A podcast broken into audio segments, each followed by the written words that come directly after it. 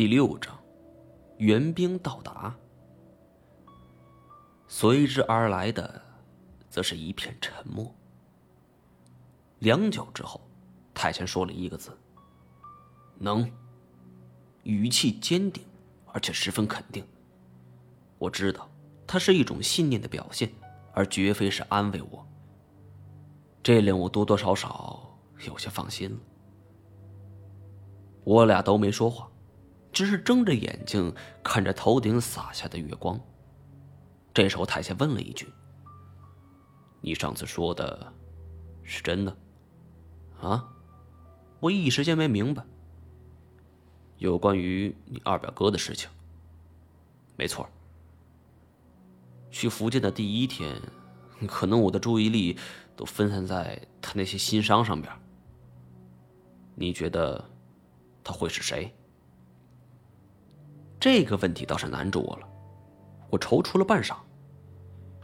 不知道，这个人很不简单，他几乎知道我和二表哥过去的所有经历，甚至有一些我从没跟人提过。这个人有意接触我，肯定是有预谋的。严显江，太前说出了这个名字，我摇了摇头，不敢肯定。如果是严显江的话。那我至今还没有发现他的企图，找一个像是二表哥的人来接近我。你还记得咱们那次下海进入焦塔那一次吧？之前这个伪装成二表哥的人还阻拦过我。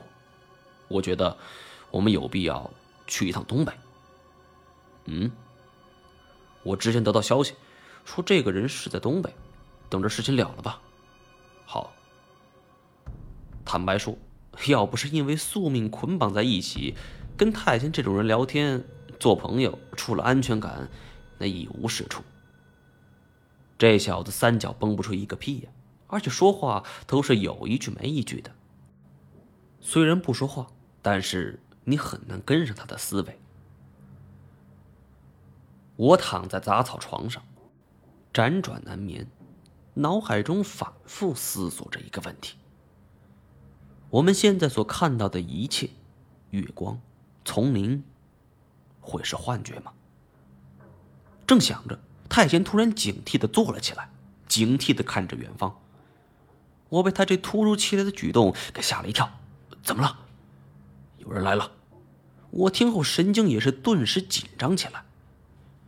深夜的山林之中，谁会无聊的四处走动呢？过来之人。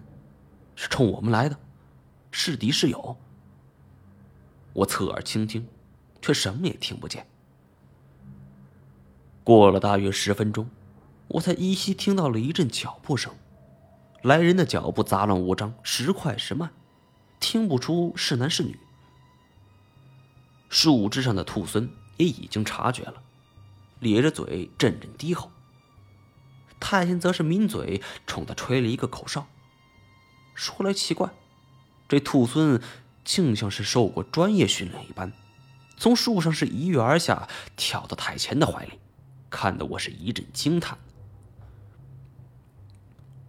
不过现在不是赞叹的时候，来人大概听到了口哨声，脚步声也随之消失了，似乎他正站在原地思考着什么。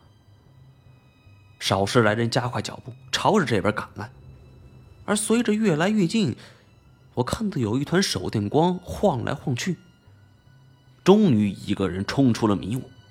我定睛一看，竟然是邢洛，不由是大喜过望。要不是碍于男女有别，我真想冲上去抱上他。